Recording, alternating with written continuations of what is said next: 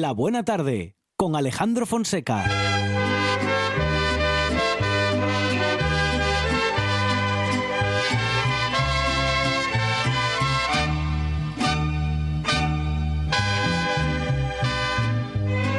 Voz de la guitarra mía, al despertar la mañana, quiere cantar su alegría a mi tierra mexicana. Yo le canto a tus volcanes, a tus praderas y flores, que son como talismanes del amor de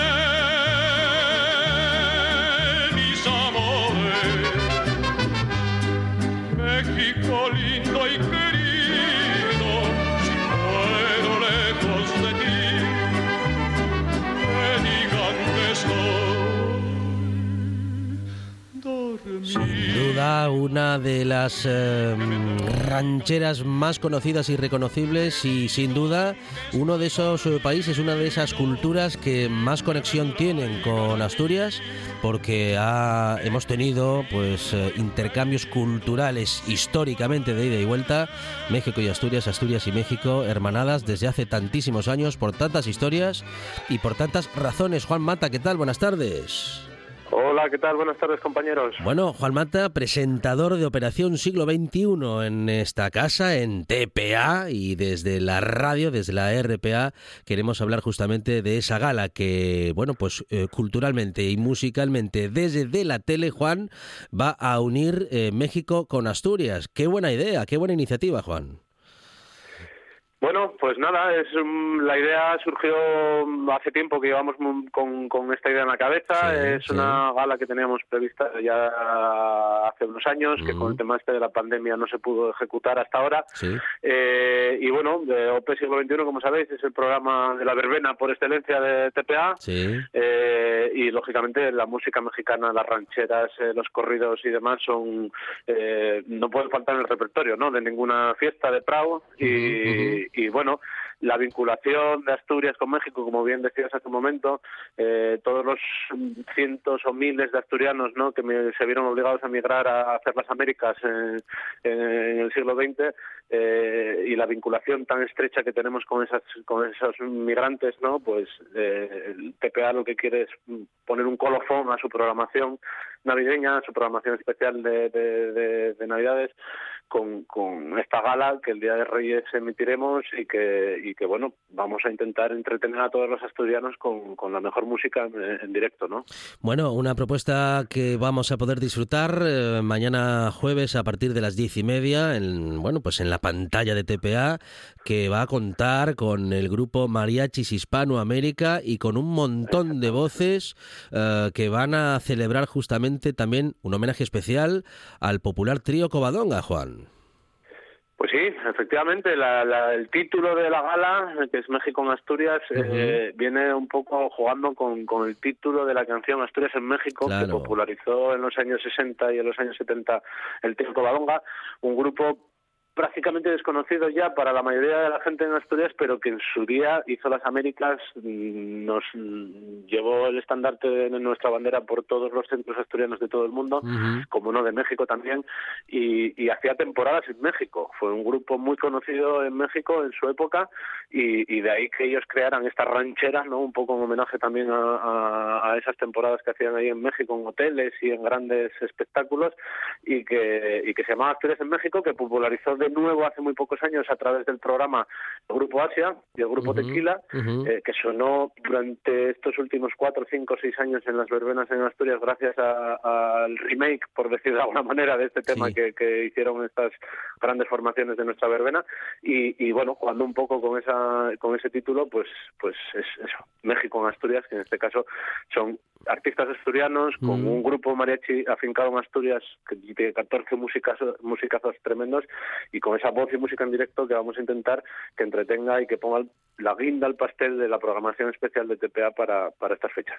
Que ha sido tan especial, tan buena y tan particular y tan bien lograda y que va a tener, como dices, eh, su colofón el próximo jueves, mañana a las diez y media, en la pantalla de TPA, justamente esta gala especial México en Asturias, con el grupo mariachi de Mariachis Hispanoamérica, también esa celebración, ese homenaje al popular trío Covadonga y también el homenaje ¿no? a la unión entre México y Asturias, Asturias y México, que desde siempre han estado muy unidas y que, como dices, especialmente a partir de las últimas, eh, bueno, pues em, ciclos migratorios de el mediados principios y mediados del siglo XX, en el que, bueno, especialmente México eh, pudo ver cómo eh, dentro de su sistema educativo, mm, bueno, se podía nutrir de tantos profesores y profesoras que tenían que escapar a, a partir de, eh, bueno, pues del eh, del surgimiento, del, eh, en fin, de, la, eh, de, de- de originarse la, la guerra civil y la posterior dictadura. Mm, De todos modos, bueno, hablaremos eh, no tanto de esa historia, pero sí de la historia musical o de que culturalmente nos une.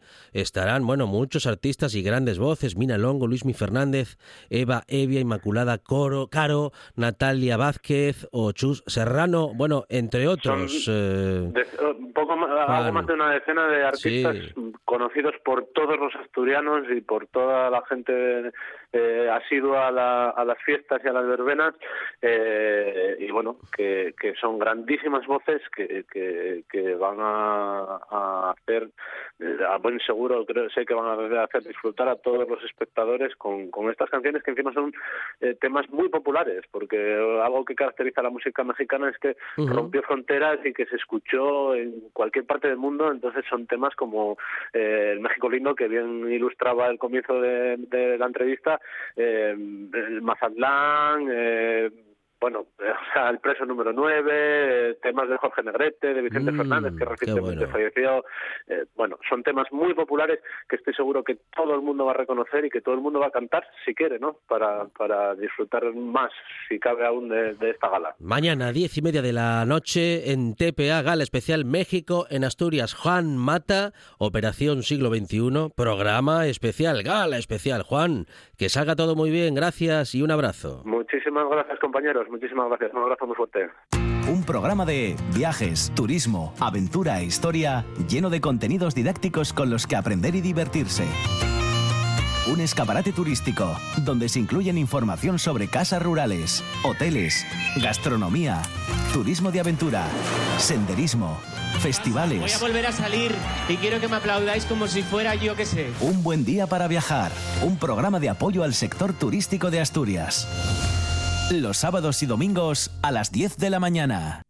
En RPA te lo contamos todo. Información al minuto con el rigor y la pluralidad de lo que somos. Un servicio público. Por la mañana, a las 7, Asturias Hoy Primera Edición. Por la tarde, a las 2, Segunda Edición. Y por la noche, a partir de las 8, tercera edición. Y a, las horas en punto, boletines de noticias. Asturias hoy. La actualidad no descansa. Nosotros tampoco. 9 de cada 10 guionistas de radio recomiendan escuchar La Buena Tarde. El décimo ahora trabaja en los alambres, pero también tiene la mala costumbre de comer todos los días. Escuche La Buena Tarde en RPA.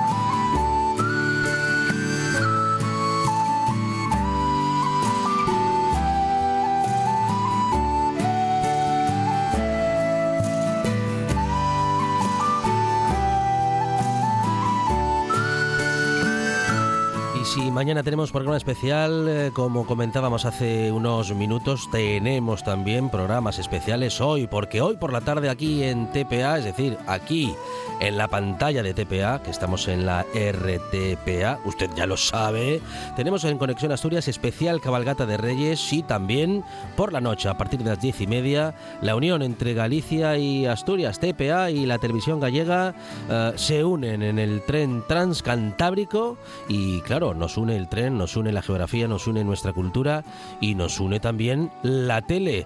Berto Rodríguez, ¿qué tal? Buenas tardes. Buenas tardes, perdonar que todavía no conseguí aparcar. Bueno, no pasa nada, Berto. Eh, ya sabes que un, aparcamiento se cotiza en bolsa y que hay que, bueno, en fin, hay que hay que buscarlo y, y ganárselo. En todo caso, lo que ya os habéis ganado es el interés que, bueno, que vamos a tener todos para estar eh, pegaditos a la pantalla, porque habéis tenido una gran iniciativa, una gran idea. ¿eh? Hoy a las diez y media, programa que, bueno, que vamos a poder disfrutar en TPA y también en la Autonómica de Galicia. Pues sí, una producción conjunta, como bien dices, que ya el año pasado en Benvindos Ben Llegados ya tuvo una acogida muy buena por el público nuestro y también por el de ellos, y que este año pues fueron un paso más, o fuimos un paso más adelante todos juntos, para hacer esta travesía en tren que llegue, pues yo creo que la travesía soñada, ¿verdad? En el Transcantábrico, desde Sisión hasta el Ferrol, buscando la perla del Cantábrico, con actuaciones de Luz Casal y Marisa, y Marisa Valleroso, entre otros. ¿Qué te voy a decir más, Alejandro? Qué bueno, qué bueno, qué bueno. Es que vaya, vaya nivelazo, es que me acabas de dar do- do- dos nombres muy gordo. y me, y me, vamos, me dejas con la boca abierta, Berto. Qué, qué barbaridad. Am, en fin, dos voces que no pueden faltar, dos voces, bueno, muy bien elegidas y muy representativas de uno y ot- de un territorio y otro, ¿no?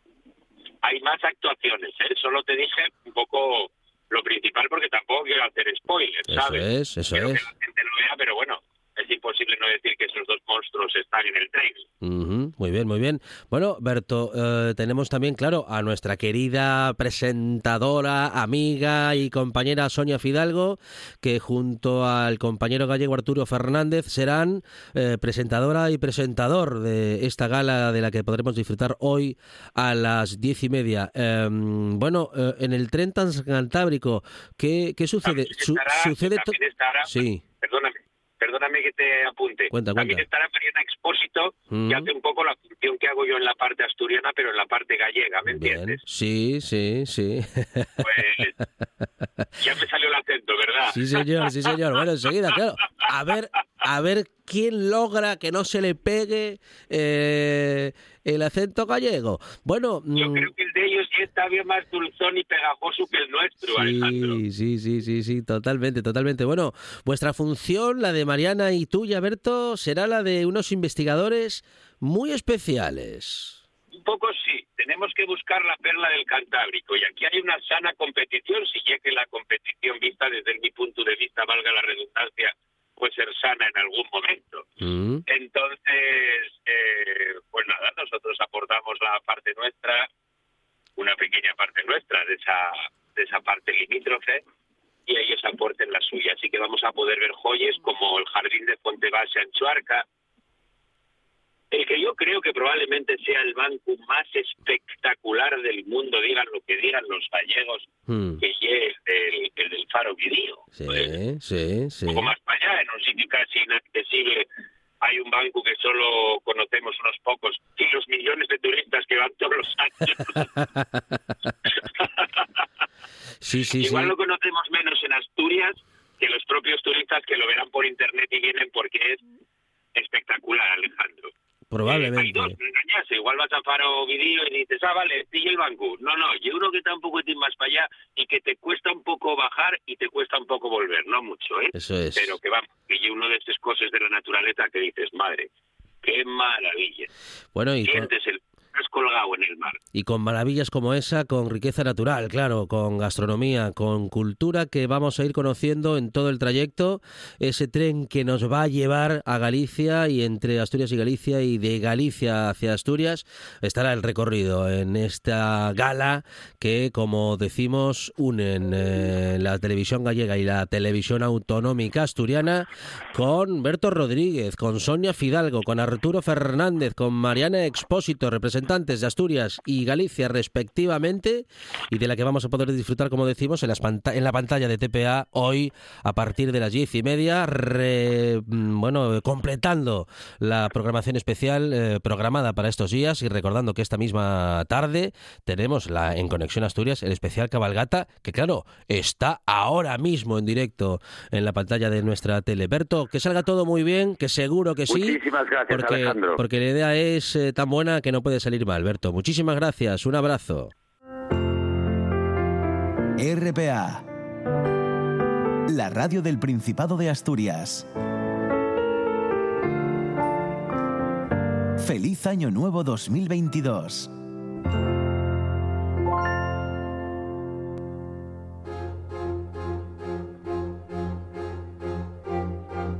La buena tarde con Alejandro Fonseca.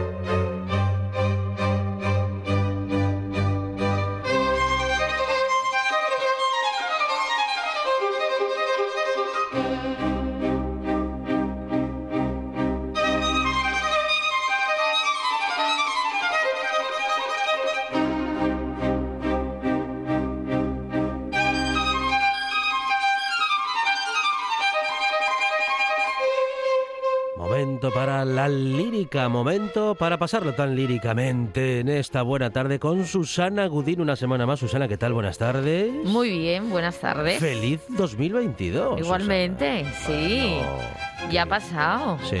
Ya no notas que están ahí las vacaciones de Semana Santa y, y ya de repente es como verano y, ¿y por qué otra vez? Pero espera, espera, espera, que si, si seguimos así, ya estamos en las fiestas de 2022. Es que yo ya voy a ir comprando regalos, Dios nos libre, ¿eh? Dos, dos, aprovechando las rebajas. dos fiestas a la vez. Madre no mía, sé si ¿eh? lo resistiríamos. ¿eh? Bueno, yo creo que sí. A ver, fiestas sí, yo creo que sí. Sí, no, pero fiestas sí, pero no las de fin de año, que estresan mucho. Bueno, no sé, Bueno, a mucha gente. a mucha gente, Eh, sí. sí. Las mías han sido muy Y a tranquilas, mí ¿eh? a veces también, ¿eh? Sí. Aunque, no, incluso aunque no, aun, aun no teniendo mucho movimiento, Sí. estresan igual. Está las la, calles llenas de gente, ¿Sabes qué me, qué me parece este mucho año? tráfico. Bueno, desde luego. Sí. Eso. Hay tráfico siempre y, Sí. y en estas fechas mm, más. Eso porque es. a veces nos cuesta caminar un par de manzanas, ¿eh? La cosa como son. También es verdad. En fin. Pero mm, mm, me he fijado, yo creo que este año hay más Sí. luces que nunca. Ajá. En las casas, en, Sí, en- sí. bueno, en comercios y tal. No digo Mm. ya las luces de las calles, que las de mi calle de aquí. En fin, o sea, te, quemáilas. Que aprovechar, mandáislas a las fallas y quemáilas, porque da vergüenza. Ay, ay, ay. Pero bueno, eh, sí, sí me doy cuenta y cuando voy por ahí por, eh, pues por zonas más rurales y demás, muchísimos adornos, además a lo grande, ¿eh? no, no un arbolín, a lo grande. Y, y no sé si es que este año la gente pues de repente tenía ganas de luz. Ya, es posible, es posible.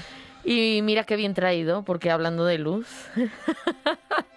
vamos a ver qué tiene que ver esto con todo esto de la Navidad. Yo, pues, eh, supongo que, que no sé ahora para que los enanos estén escuchando, pero que intentando no hacer ningún spoiler, con cuidado, escuchamos el programa de hoy. Eh, sí, sí, eso es. ¿Eh? Que te traigo spoiler. Bueno.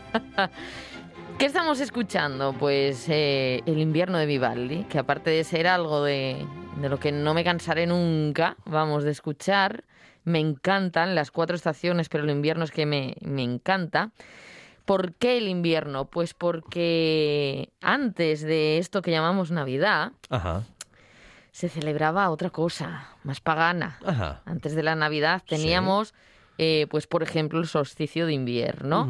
Teníamos eh, festividades dedicadas al, a diferentes dioses, eh, al del renacer sobre todo, a- y a dioses de la luz. eh, bueno, que tiene todo un poco que ver con el fin de la oscuridad, el comienzo de la luz, acaban los días cortos y empiezan a hacerse cada vez más largos y ganar a la noche y demás.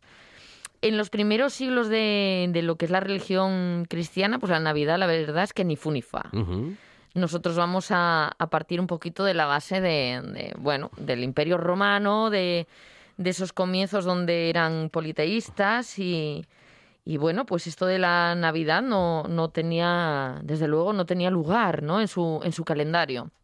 Pero sí que había otras fiestas que coinciden en fechas, que al principio fueron un día, se fueron alargando, eran varias. Bueno, eh, la festividad que coincidía con el 25 de diciembre era la de el Sol Invictus. Bueno, ahí está otra vez la luz y, y demás eh, mostrada ¿no? en, el, en las fiestas.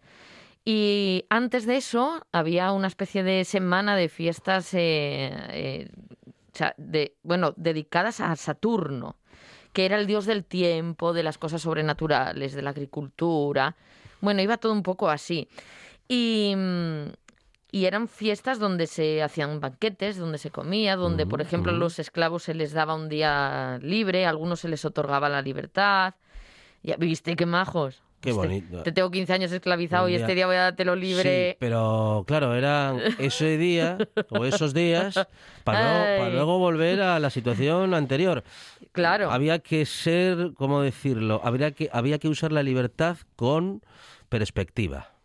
Con mucha. Sí. Sí, sí, con vuelta. Eso es, sí, sabiendo que, iba- La llave se abría que el iba- uno pero a volver a estar sometido. se guardaba, se guardaba. Sí, sí. Algunos se sentaban a comer con, con los señores, Ah, eh, cosas así.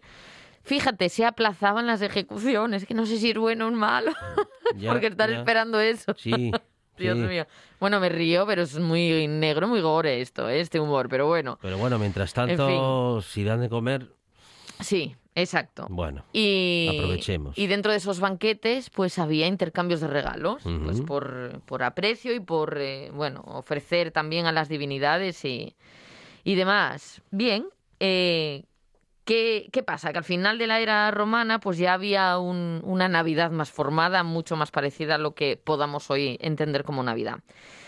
¿Por qué esos días? Pues como todo, pues eh, si tú en vez de cambiarlo todo radicalmente, aprovechas lo que ya hay, le vas dando otra forma, le vas dando otro nombre, pues es mucho más fácil que la gente lo acabe aceptando. ¿no? Entonces, eh, siempre hay una base pagana en todo esto y, y los días coinciden, un poco la festividad en, en sus raíces coincide y poco a poco, generación a generación, va calando lo, lo nuevo y olvidándose un poco de lo que era la, la, bueno, la tradición original, ¿no? Digamos, es un proceso pues gradual que poco a poco no molesta a nadie. eh, bueno, alguno habría, pero supongo que no tendrían lengua para contar o se la quitaban. Sí. no sé, Era, era, uno, Ay, de los, sí, era uno de los métodos. más o menos. Más, y bueno, eh, digamos que a partir de la, del siglo IV después de Cristo, sí que hay un... eh, ya se establece todo como más eh, en, en orden, más lo que tenía que ver la Navidad, que se, celebraba qué días y todas esta, estas cosas, ¿no? Una, una estrategia para convertir a los romanos en cristianos y funcionó. Y luego fueron ellos mismos los que lo llevaron por ahí, por el, por el mundo, hasta donde pudieron, ¿no? Bueno, eh, el, dentro de lo que es la, la música, estos días, eh, pues obviamente el tema es eh, abordar el tema navideño eh, en todas sus formas y en la música, pues hemos estado escuchando villancicos, los valses del, del día uno. Y vamos ahora con un oratorio de Navidad que es muy importante, que es el de Bach. Bueno, tiene más y hay más cosas, pero este en concreto es importante, bueno, pues por varias razones. Yo lo que no quería era extenderme exactamente con, con él, con Bach, en el programa de hoy, pero es uno de, de, bueno, aparte de ser de los más grandes compositores, este oratorio de Navidad tiene muchísima importancia. Luego os cuento un poquito, pero ahora vamos a poner al- la parte del coro que habla de, bueno, del nacimiento del niño. Tiene seis partes este oratorio y el nacimiento del niño sería lo que hoy nos trae hasta aquí, día 5 de eh, enero. ¿Por qué? Pues ya te lo cuento luego.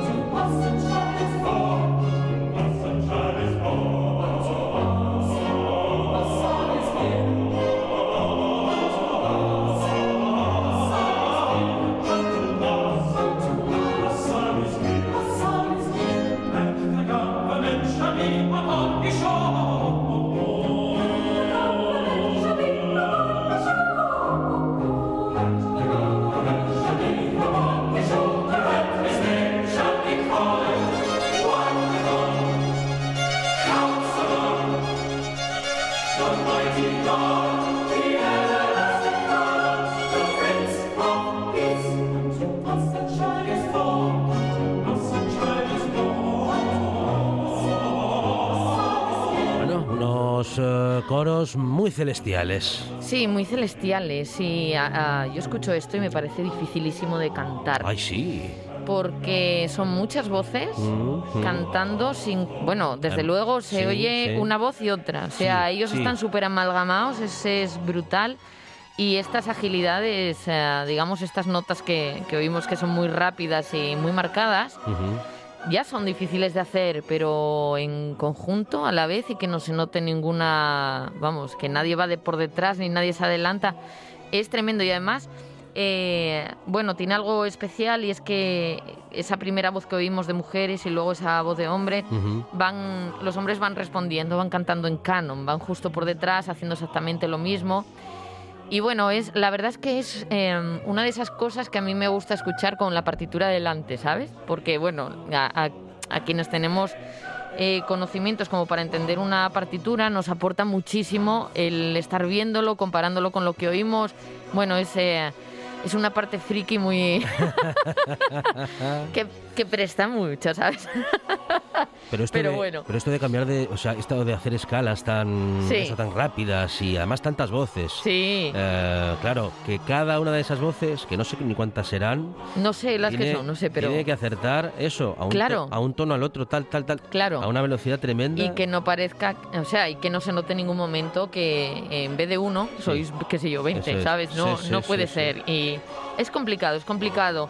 Eh, tienen que ser, eh, bueno, supongo que obviamente cuando llegas a cierto nivel en el sentido de calidad del coro y de, bueno, presupuesto, obviamente, de, de coros, la elección que vamos a grabar esto, no todo el mundo del coro va a poder grabar esto. Yo no podría grabar esto, por ejemplo. Ajá. No, no, mi estilo, mi voz no es para cantar eh, eh, esto y a, a mí me dejarían en casa. Yo tendría descanso ese día.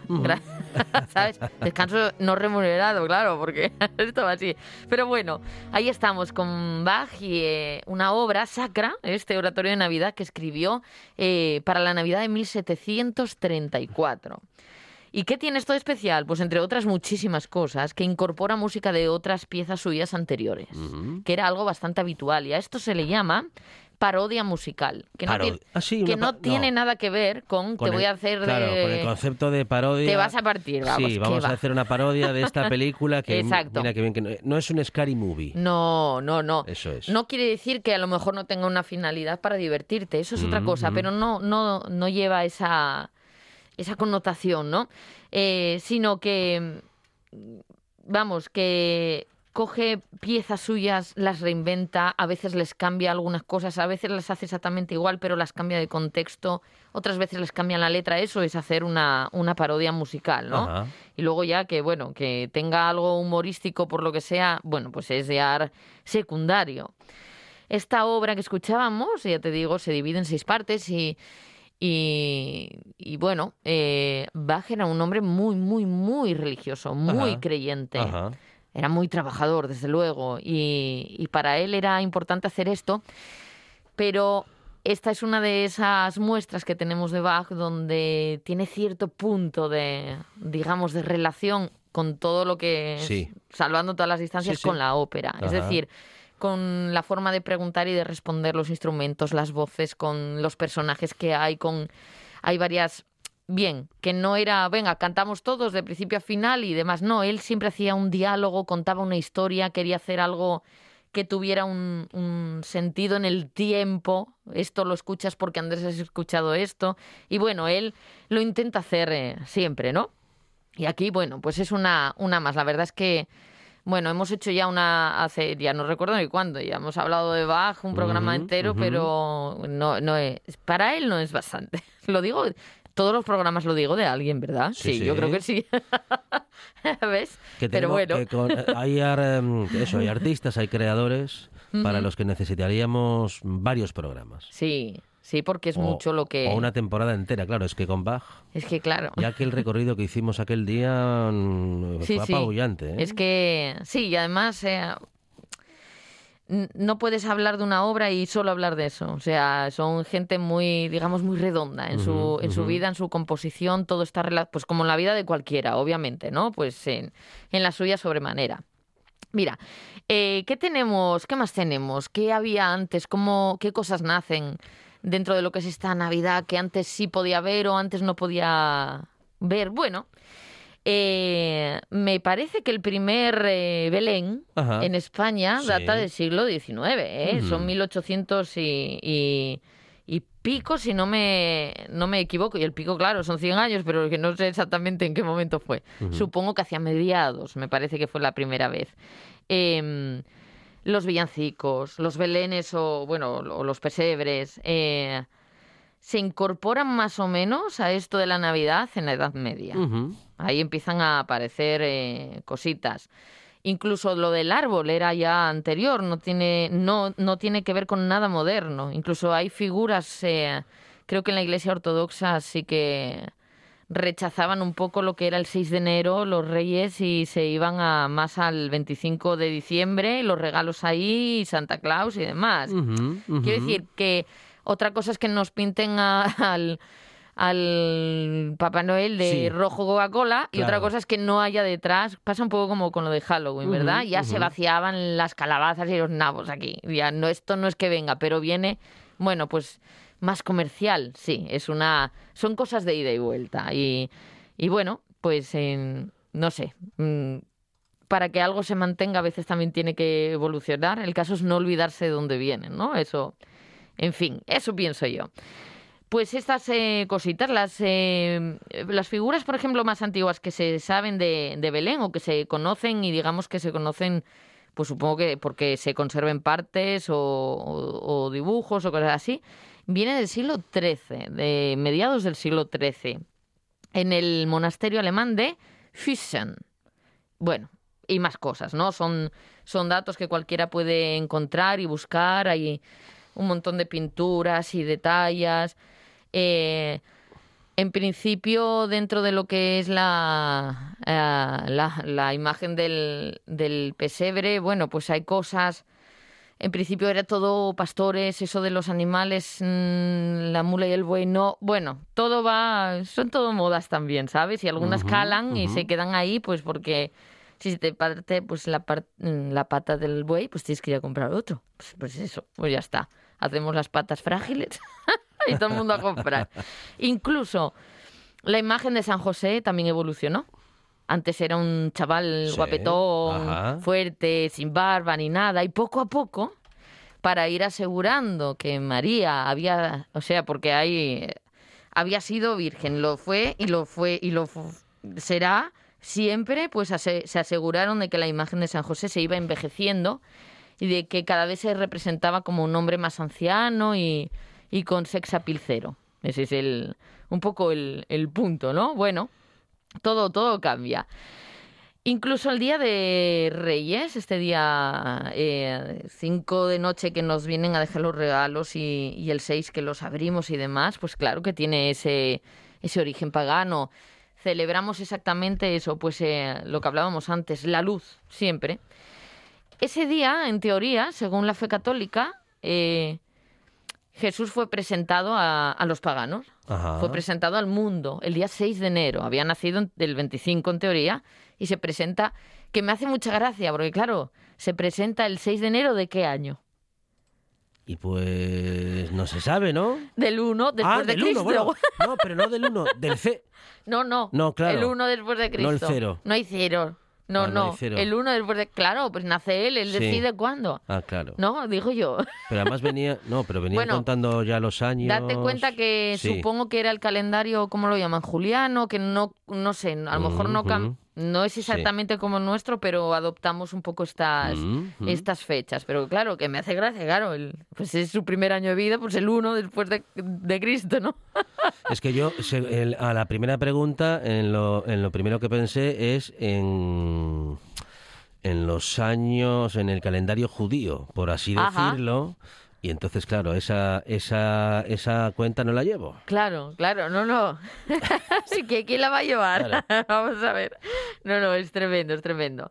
Bueno, y entonces ese día, pues, eh, eh, aprovecharon que el, pues, es que hablamos de muchas tradiciones para el norte, para los celtas, para los egipcios, muchas que coinciden en días, pero cada uno, pues, eh, celebraba lo suyo, ¿no? Sus dioses, sus creencias pero más o menos todas tenían que ver con eso, con la luz y con el renacer. Pues, mm, pues ya está, pues este, este día va a ser el día de la Epifanía, que es cuando mostramos, hacemos visible a Jesús al mundo entero. Bien.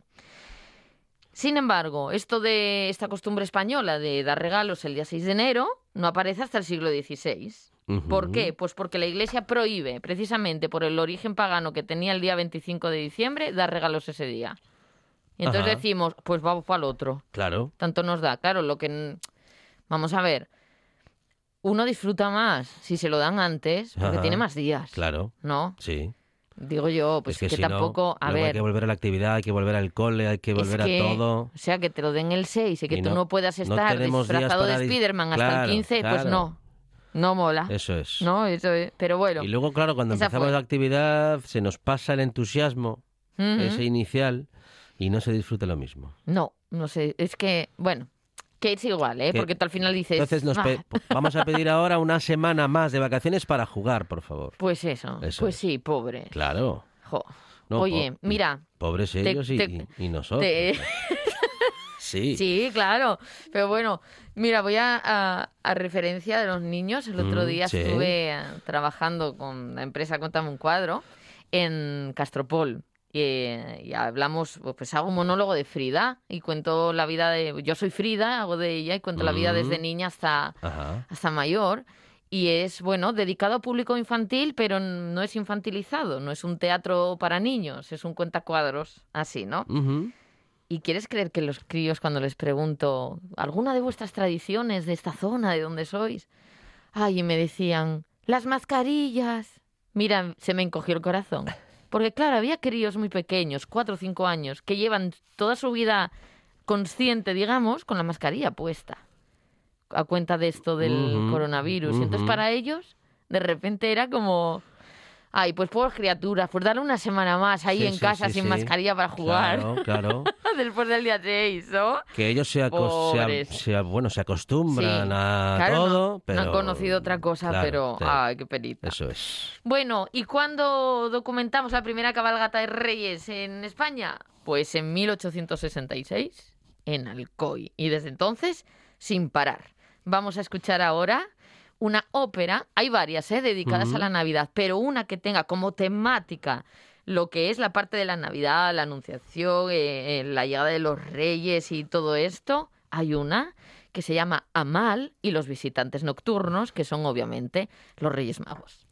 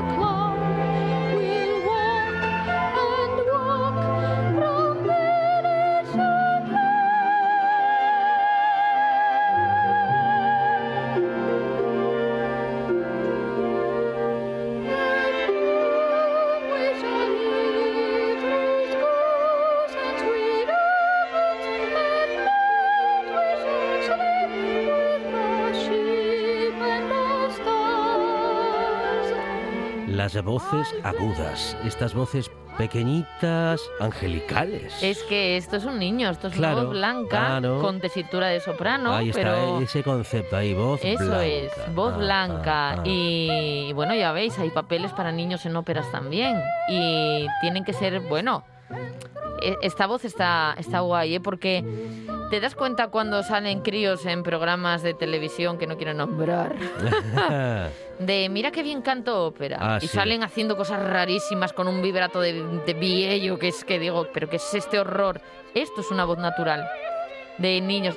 Un, un niño que sabe, Sí, que, que ha trabajado y lo que quieras, pero es una voz natural O sea, un y normal, no se Has puede dicho forzar. lo del vibrato, por ejemplo, claro, Sí. porque tenemos eh, acostumbrado al oído a ese vibrato en las voces adultas, que en las de Sí, niños no... Pero no, no, los niños tienen su vibrato, sí. pero cuando es un vibrato fuerte y forzado es que ha estado el niño obligado a, ah, ah. por sí mismo a lo mejor, no digo que nadie lo obligue, pero a, a dar una fuerza y un color a unas voces que no tienen nada que ver con lo que es la blancura de las voces de niños. Y entonces acaban con ese tembleque, ah, ah, ah, ah, ¿sabes? Del, de, como digo yo, pues de cuando ya el músculo está muy mayor y no tiene consistencia. Y eso es un... Es bastante peligroso para trabajarlo en una etapa preadolescente. Cuando llega la adolescencia, tener que mudar, bueno, eso, sinceramente, si hay algún padre que quiera que su crío cante, pues que lo evite. La naturalidad en la voz de los niños es lo que tiene que primar absolutamente siempre cuando se trabajan antes de que hayan pasado la pubertad, ¿no?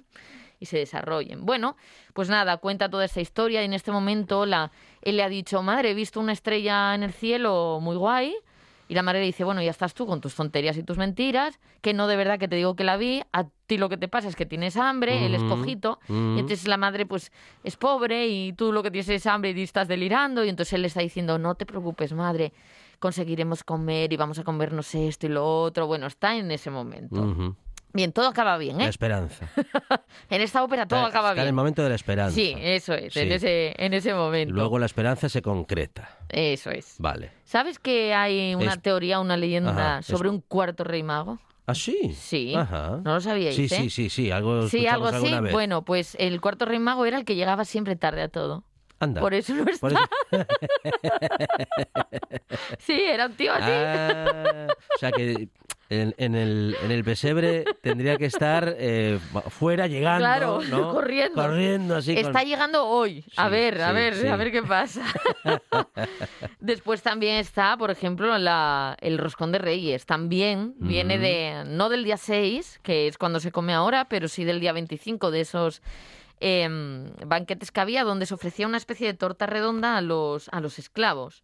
Y, y s- y se supone que tienen una composición bastante parecida a la que puedan tener hoy, ¿no? Y estaba ahí lo del, lo del haba de regalo, que ahora parece que es como, ah, Sí. que me ha tocado lava. Ya. Bueno, pues eso era un augurio de buena suerte, no, no tenía ninguna connotación negativa. Así que bueno, ahí está, ¿no? Bueno, nos vamos a, a cambiar de país, nos vamos a ir a Italia Sí. para escuchar a Pina Cipriani, que era una, bueno, actriz y cantante muy importante, napolitana, ha fallecido, pero le dio mucha importancia a la, a la música napolitana y le dio mucha cobertura. Eh, vamos a escuchar un villancico que se llama Quando nascete ninno, o sea, cuando el niño nace o nació. Y ya veréis que, bueno, qué forma tan particular de cantarlo y a ver si adivinamos qué instrumento es el que está sonando.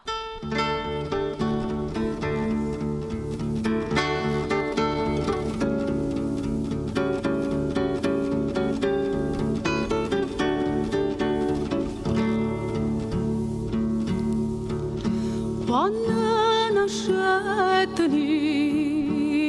Betleme, ere no te notte pareva miețiorne, mai la stelle lustre belle se vedetena così, ia chiul lușea,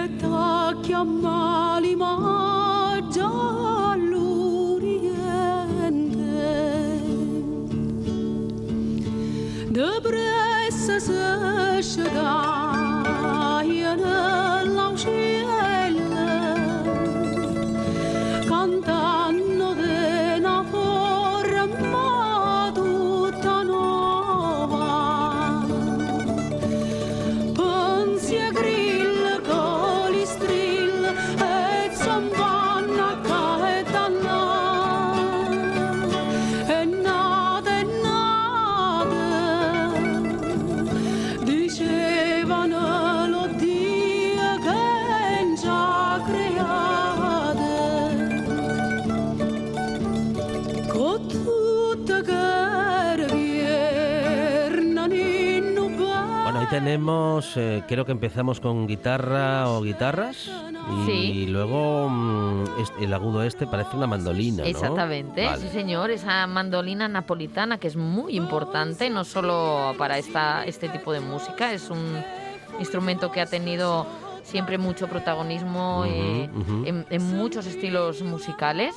Sí, bueno, ahora que, es como muy especial, ahora que has dicho napolitana, efectivamente, la música italiana y la mandolina, este sonido agudo, ese, la ese, góndola, ese punteo, eh, vamos, tradicional en la música italiana. Y este, este folclore que hablábamos antes y nos recuerda un poco a, esta zona balcánica que hace unos días hablábamos también, la forma de cantar, la forma de, de los giros musicales, bueno.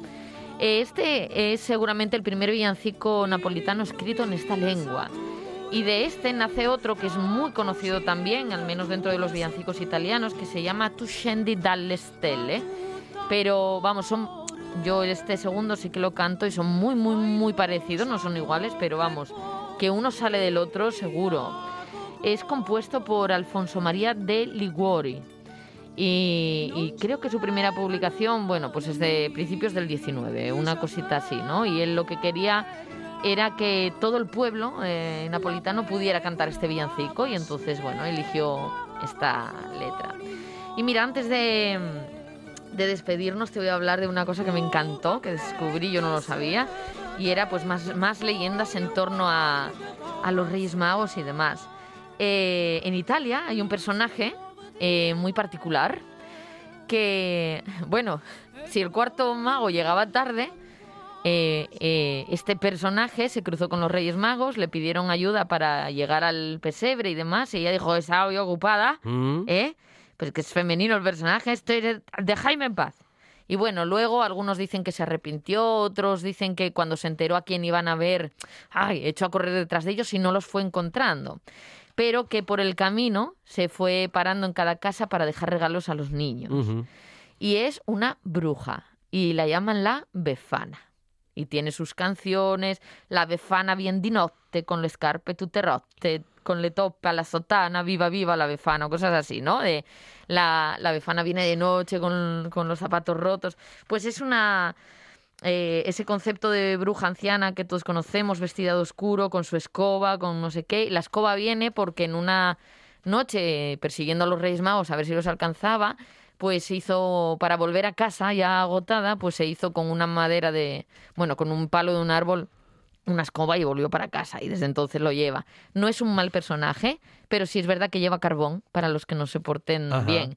Y entonces, bueno, hay sitios donde la, la esperan obviamente con mucho, con mucho interés, ¿no? Y, y bueno, en, en, principio hoy por hoy no se pega con los Reyes Magos, digamos que convive un poco eh, esta historia con, con la otra, ¿no? Regalando por ahí dulces y, y demás y bueno, obviamente la música folclórica que la folclórica que la que la acompaña a la fiesta que hace y además ella se deja ver, ¿eh? No es un personaje que no se vea, es un personaje que se deja ver y, que entrega regalos a...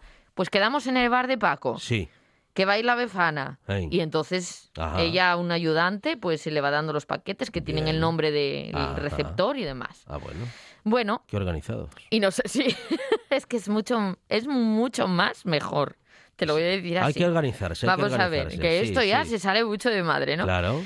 Vamos a despedirnos con un villancico. Mira, ya pues para cerrar todo este ciclo navideño ¿eh? y demás. Y de celebraciones. Sí, nos vamos a ir con Dina Washington y esta mujer que canta, pues como canta, o cantaba, vaya, eh, nos hace una versión maravillosa y estupenda de un villancico que estamos hartitos de escuchar, que es el Noche de Paz.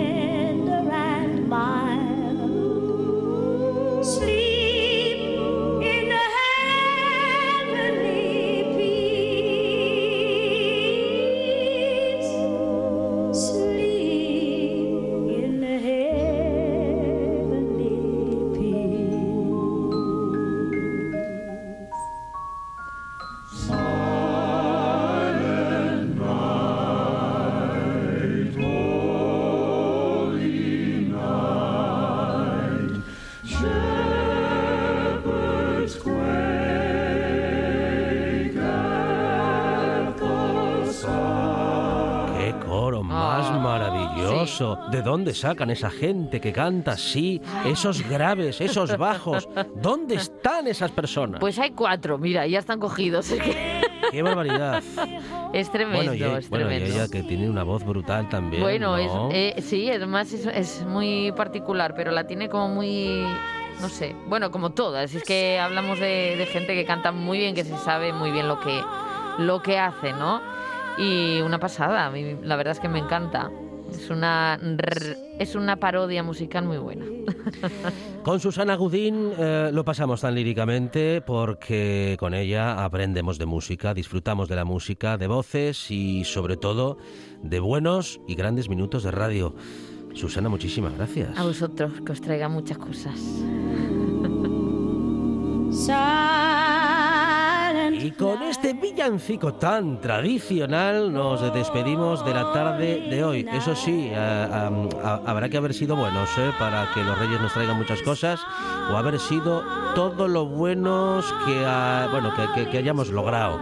Que tampoco, en fin, que tampoco vamos a exigir tanto y tan bueno. En cualquier caso, nosotros también hemos intentado ser buenos y procuraremos, bueno, pues en fin, tener la misma suerte que os deseamos a vosotros para esa ilusión de los Reyes Magos de mañana. Y nos despedimos hasta el viernes. Aquí en RPA estará la buena tarde el viernes a partir de las 4 de la tarde con más ilusión, con más buena tarde y más.